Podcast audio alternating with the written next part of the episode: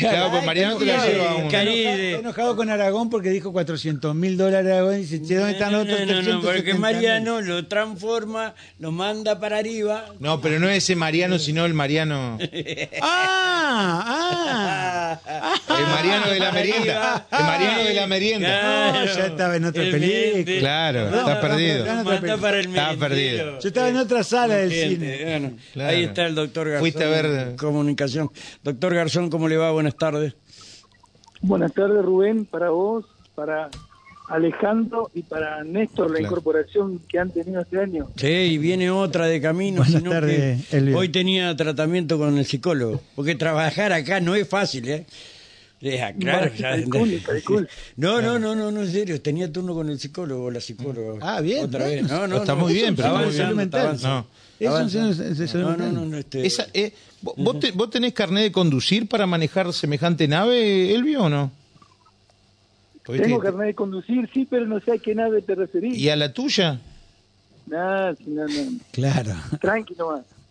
No, un lindo vehículo. ¿Qué tiene un Enterprise? Es medio parecido. No, no.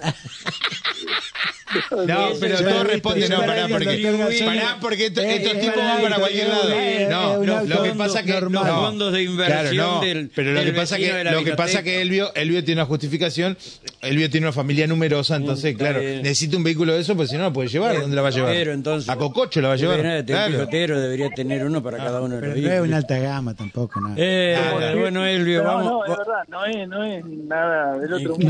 Otro no, exactamente. no, este, sino que te Alejandro, viste, de un fantasma. eh, ¿Qué querés? Eh, ¿Qué hace? ¿Cómo anda? Ajá, sí.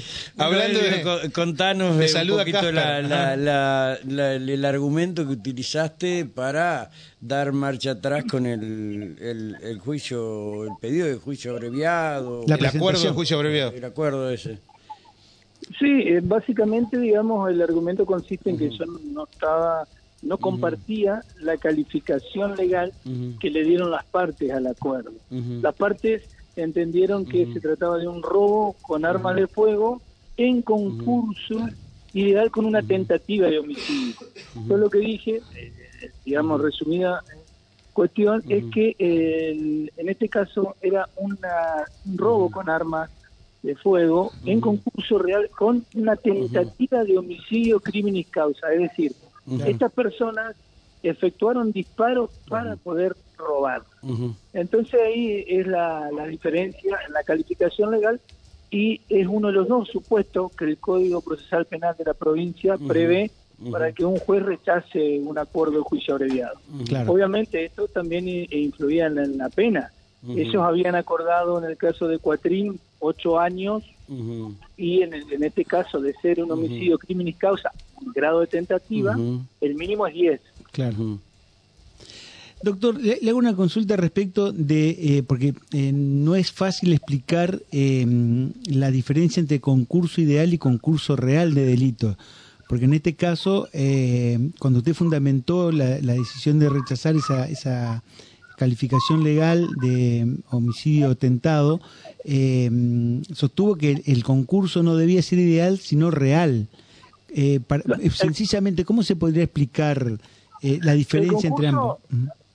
El, el concurso ideal es cuando una conducta cae en, eh, digamos, en más de una figura penal, una sola conducta. En cambio, el concurso real es cuando varios hechos independientes entre sí, eh, digamos, eh, se subsumen o caen bajo este, la tutela de diferentes figuras penales. En este caso puntual, yo que dije, eh, como se el hecho, la, la, la conducta fue de que la- los dos imputados fueron, utilizaron el arma de fuego, el- le pegaron, eh, dos, digamos, Para desapoderarlo de la mochila. Para, exacto, para desapoderar. Entonces, esas dos conductas, una es la, la, la de los disparos, la tentativa del homicidio, y la otra la del robo. Claro, lo hicieron con el objetivo de eh, consumar el robo. O sea, Atentaron dispararon para robar. Claro. Exacto, mataron para robar. En este caso no mataron porque... eh, eh, Por circunstancias cuestión ajenas a su voluntad. A la voluntad, Claro. exactamente, circunstancias ajenas a la voluntad, este, no, no, no falleció Ferreira, la víctima. Sí, eh, Ah, fue interesante ese abordaje que, que, que usted hizo porque eh, hizo hincapié en la resistencia que ofreció eh, eh, Pablo Ferreira a ese despojo, eh, destacando que se trata de un joven que, con un buen estado físico, porque iba al gimnasio, que, que acometió a golpe, se defendió a golpe y recibió como respuesta eh, alrededor de seis disparos, de los cuales dos le impactaron. Claro, acá hay una cuestión que es central para definir la figura que yo escogí. Es que ante la resistencia que justamente la víctima opone, es que para poder apoderarse de la mochila con los 30 mil dólares, tuvieron que dispararle. ¿Me entiendes? Claro, claro, Claro. sí, Eh, doctor, perdón. De eh, lo contrario, yo- era imposible. a ver, Claro. eh, eh, ¿Cómo dijo 30 mil dólares nada más? Es lo que había en la, en la mochila de acuerdo a la investigación y a Claro. cómo está imputado el hecho. Ajá. ¿Y quién certifica eso que eran 30 mil y no más? Eh, hay testimonios que han declarado, digamos, hay personas que han declarado en la investigación Ujú. penal preparatoria que al, al realizarse un acuerdo de juicio abreviado, las partes lo transforman en prueba esas evidencias. Y bueno, en esa, entre esas evidencias había testimonios que habían eh, dicho que la suma era esa. Claro, está bien, está bien. Eh, para mí era otra, pero claro, yo no soy parte. Es más, eh, eh, salí del, del juego. Este. Eh, doctor, eh, yo no sé si usted se va a animar, no se va a animar, pero le voy a preguntar porque, bueno, por la- la- esta corriente que hay anti-juicio por jurado y pro-juicio por jurado, eh, ¿cuál sigue siendo tu posición? Sí, que A ver, respecto a qué, yo, yo estoy a Al favor, juicio por jurado. a rajatabla, a, favor, a rajatabla del juicio por jurado. Por supuesto que seguimos encontrando eh, algunos algunos integrantes de la justicia que están en contra y en algunos casos eh, trabajan justamente para, este, como quien dice, obstruir el avance del juicio por jurado, que yo se lo he dicho a ustedes en otro Sí, es El juicio cierto. por jurado vino, Pero, ah, eh, vino a, para ver, a ver, doctor, eh, una cosa, ¿no? Hasta ahora habíamos hablado nosotros que algunos interpretaban que el pueblo no estaba preparado para reemplazar a los jueces porque no tenían la instrucción necesaria intelectual para juzgar eh, los casos, ¿no? Eh, bueno, eso cambió eh, con el transcurrir del tiempo y se, la gente notó que se estaba preparado y hoy aparentemente se va por otro lado para degradar la institución del juicio por jurado. Eh, ¿Tiene usted, mi amigo, la misma sensación? Yo le, le puedo decir una cosa, Rubén, lo siguiente. Eh, el veredicto de cualquier jurado popular tiene mayor legitimidad y mayor solidez, Ujú, la mejor sentencia del mejor juez técnico que a Ujú. usted le guste. ¿Por qué? Porque es el pueblo el que dictamina y es el pueblo el que dice esta persona es culpable de tal delito o esta persona sí, no es sí, culpable. sí. Doctor, le hago una pregunta. ¿No es demagógico eso de ponerlo allá arriba al pueblo? Porque eh, el pueblo también se equivoca muchas veces. Nosotros lo hemos visto en lo político. Eh, bueno. A ver, este, hay una cuestión. Muy, eh, muy a poco nosotros, ¿qué es lo que pasa? Nosotros tenemos una cultura No de, muchos años con el sistema inquisitivo. No nos Eh, olvidemos que nosotros, nuestro sistema inquisitivo que viene de Europa continental, este, para nosotros poder llegar al sistema acusatorio, no hablemos todavía del juicio por jurado, ya el sistema acusatorio han tenido que pasar muchos años, han tenido que pasar, eh, a ver, muchas peleas se han tenido que dar para Sí, que transformar el sistema al sistema acusatorio. Imagínense al juicio por jurado en donde personas que no tienen conocimiento del derecho son las que van a decidir sobre la culpabilidad de una o varias personas. Doctor, lo pongo en una en una situación real y Eh, concreta. En un que- apriete, lo va, te va a colocar en un apriete, pero adelante, Néstor, es válida tu pregunta, dale. No, todavía no la formulé, ya dice que vale. Claro que válida. Eh, lo pongo en contexto el primer doctor. Hoy se realizó, comenzó el juicio por jurados contra un joven que está acusado de eh, mm, mm, delitos graves eh, en contexto de violencia de género, la muerte incluso de una mujer y eh, la tentativa de homicidio, de, de femicidio de, de otras dos. Ocurrió una situación eh, que fue inédita, me parece, porque en los acuerdos probatorios, antes del inicio del juicio, se acordó una situación que tenía que ver con que se sostenía que el imputado había aceptado 12 puñaladas a una de las víctimas que sobrevivió, le disparó cuatro veces y que en ese contexto también acometió contra la sobrina de, esa víctima y, le disparó dos veces y esa persona murió. Hoy el imputado eh, hizo uso del derecho de declarar y dio una versión que es, totalmente contradictoria con los acuerdos probatorios. Dijo que él no había sido el autor de las 12 puñaladas, que no le disparó a la víctima fatal, se hizo cargo de los cuatro disparos que recibió eh, la, mujer de las 12 puñaladas, que era su, su, pareja, y eh, claramente el, el, juez técnico pidió un cuarto intermedio para eh, a, entender esa situación y, informar a las partes, ¿no? Eh, ¿Cómo se puede, le, agrego, se resolvió esa situación, se resolvió excluir de los acuerdos probatorios eso de las 12 puñaladas y de, y de, y de los dos disparos a la víctima fatal, eh, y se le dice al jurado, se le dan nuevas instrucciones en base a la declaración del, del imputado y eh, que ese hecho se pruebe con los testimonios y la prueba que se produzcan en, este debate.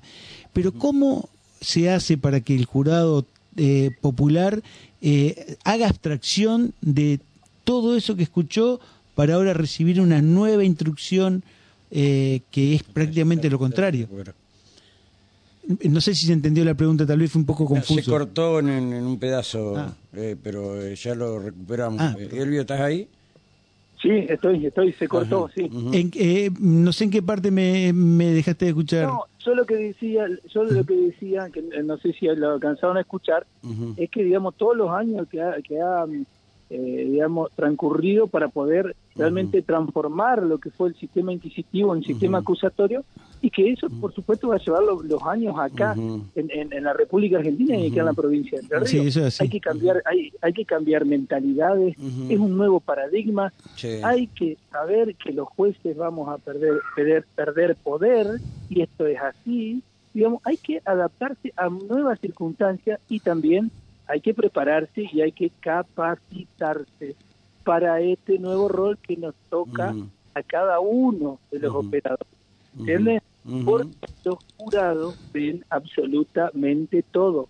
No hay que subestimar en absoluto, porque el que subestima al jurado comete un gran error. Eh, eh, a ver, eh, a ver si puedo resumirlo, Néstor. ¿sí? Hoy se dio una cuestión muy particular que eh, el fiscal como el defensor se pusieron de acuerdo en las cuestiones esta probatoria que se llama, yo no fui Los acuerdos probatorios. Los acuerdos probatorios y quedaron de acuerdo que este, eh, daban por probado que el señor era autor de los disparos, de las puñaladas y demás. El señor se levanta y decide declarar y dice contrariamente a lo que habían argumentado el fiscal y el defensor. Eh, ¿Cómo se logra sacarle de la cabeza al jurado todo lo que dijo eh, en principio la acusación y después lo que declara el, imputado? Bueno, primera cuestión, eh, dos, dos cuestiones en realidad. Primero, en esa audiencia de admisión de evidencia es donde se hacen esos acuerdos. Puede estar el imputado y no puede estar el imputado. Ahora bien, ¿qué ocurre? Si está el imputado, el imputado ahí presente, eh, se le hace saber, se le pone en conocimiento de cuáles son los acuerdos que hay al defensor técnico, el defensor de su confianza. ¿Qué es lo que ocurre también a veces? Que es una cuestión de estratégica. Yo fiscal, yo fiscal, si tengo un caso fuerte, puedo decir, acuerdo esto o no lo acuerdo, porque si yo lo puedo probar. Bueno, hay cuestión muy estratégica también acá. Claro. Ahora bien, ¿qué ocurre? Sí, vamos a suponer, eh, que es lo que vos, Rubén, me plantea el defensor dice una cosa y el imputado dice otra. O sea, hay una colisión entre la defensa técnica y la defensa material. Claro. Y uno y el juez ya le dio instrucciones, que son las instrucciones iniciales, al jurado diciéndole esto de esto no se va a discutir porque la parte ya lo acordaron. Bien. Ante esta eventualidad que le digo es excepcional porque el primer caso que ha ocurrido. Sí. Eh, ¿Qué es lo que debe hacer el juez? A mi criterio, a mi muy modesta opinión, es convocar a las partes y, sobre todo, preguntarle al defensor si él está en condiciones de seguir con la defensa y al imputado, por supuesto, si quiere que lo defienda. Porque, Eso hizo, porque ¿eh? no nos olvidemos, Ujú, ah, bueno, Eso hizo, ah, no nos olvidemos un par de cosas. El imputado tiene derecho a ser eh, defendido por su abogado de confianza, Sí, sí, sí, sea Ujú. defensor particular, defensor oficial con quien, obviamente, él tenga confianza y haya adquirido esa confianza a través de- del proceso. Eso por un lado. Y por otro lado también no se tienen que violar garantías constitucionales de defensa en juicio. Ahí está el tema, ¿no? Bueno, entonces, ¿qué es lo que pasa? Acá, una vez consultado, sí, se le consulta al abogado diciendo, bueno, doctor, ¿usted está en condiciones, por ejemplo, de eh, continuar ejerciendo la defensa y siguiendo el criterio de la defensa material, que es la que ha consultado? cuanto el, el defensor diga que sí, y si, reitero, el imputado quiere que sea seguir defendiendo, lo defienda este abogado defensor, no habría ningún inconveniente. Se puede continuar adelante. ¿me Sí, eso, fue lo que ocurrió. Está bien, pero ¿cómo le cambias al, al jurado Ah, lo que bien, se dijo? perfecto. Lo que tiene que decirle el juez es decirle, miren, acá esta instrucción que yo le di de que este eh, plata- este hecho, esta proposición fáctica no este y se iba a discutir, bueno, sí, se discute, tiene que probar la fiscalía, tendrá que probar ese ese extremo. Ahí ese está. Eso, eso también se resolvió, doctor. Ahí está. Porque eh, el doctor Torruelo eh, ordenó, digamos, ordenó, resolvió quitar esa parte de los acuerdos prebatorios y le dio nuevas instrucciones al jurado en base al testimonio del, del, del imputado y eso que se quitó de los acuerdos probatorios se va a determinar en el juicio con la prueba que se produzca en el juicio. Pero la- Además, otra cuestión, sí, perdón. no, eh, la, la, la, la incógnita que nos queda con Rubén es eh, cómo se hace para desformatear, por decirlo de algún modo, la cabeza de un jurado tec- eh, perdón, popular que ya eh, escuchó profusa fundamentación respecto de eh, determinadas conductas. Desconstruir No un, sé, un- un- un relato, de alguna manera. Perfecto, Do- dos cosas. Primera cuestión, el juez le falta todavía darle al jurado las instrucciones finales. Sí, eso es así. En esas instrucciones finales, el juez, a él, le- esa, esa instrucción que le dio originariamente no va a estar. ¿Mm? Entonces le va a recordar y le va a dar las instrucciones finales en las cuales ellos van a tener que resolver. Y segunda cuestión, y segunda cuestión, tengan en cuenta que uno de los motivos que eh, se, digamos que hay dentro de la ley que para la casación es cuando hay una arbitrariedad en base a la prueba que se ha producido en el juicio, ¿no es cierto? Entonces, ¿qué es lo que ocurre acá? Vamos a suponer, si se dio por probado algo o se hizo hincapié en esa instrucción que tuvo que dejarse sin efecto, bueno, ese sería el motivo de casación. En cambio, sí, este, con- a raíz de esas nuevas instrucciones eh, que le da el, el juez técnico a los jueces populares, sí, como le dije anteriormente, se prueba en el juicio que realmente el, el- esta persona Ujú. le aceptó 12 puñaladas, no va a haber ningún inconveniente, No haber porque recuerden Exactamente. que todo Pero si hay duda que fue esa persona, está cuidado. Bueno, eso es otra cosa, yo desconozco. Yo a Néstor, que mi marido, no, no le daría el, el rol de cazador acá. Yo le reitero una cosa, le reitero una cosa. A ver, las pruebas se ponen en el juicio Claro. y el jurado ve todo. Y el jurado ve todo.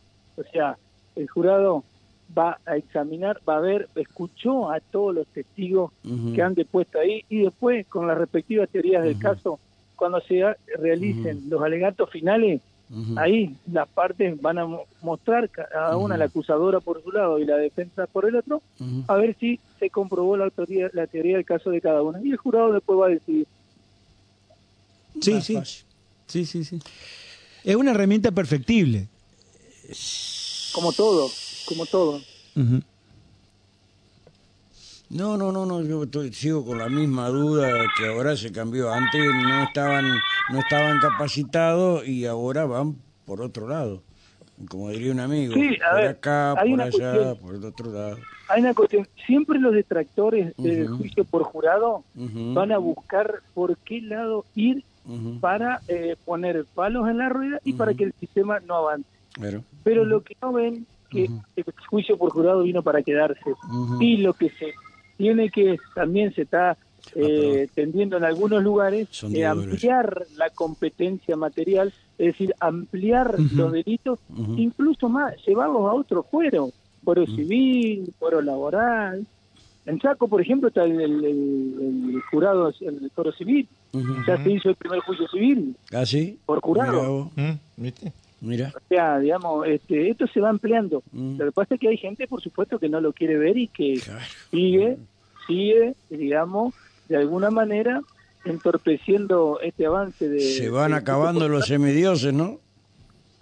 Es que nadie, aquel- aquella persona que se ha creído ser semidios o Dios, se Mm. equivoca. Y, Y sí, y sí. Eso están en el, en el Parnaso. ¿no? En Eh, Olimpo. sí. En el Olimpo. Eh, eh, bueno, eh, mi querido amigo, si alguna causa contra alguno de nosotros le toca, le vamos a pedir que se excuse. No va a ser necesario. No, no, no, por favor. Eh, eh, prefiero que me, me, me condene un enemigo en un amigo. Porque seguro que me No deja. hagamos macana por empezar. Eh, nada, si nos portamos No, re bien. pe- empecemos por ahí, digamos. Nos portamos Empecemos re por no bien. hacer macana. Claro. Nos portamos re bien. Elvio, gracias, eh, mi viejo. te No, mandamos muy- un fuerte abrazo. ¿eh? Muchísimas Muchas gracias. gracias Elvio. a ustedes y abrazo a los No, Abrazo grande. Gracias.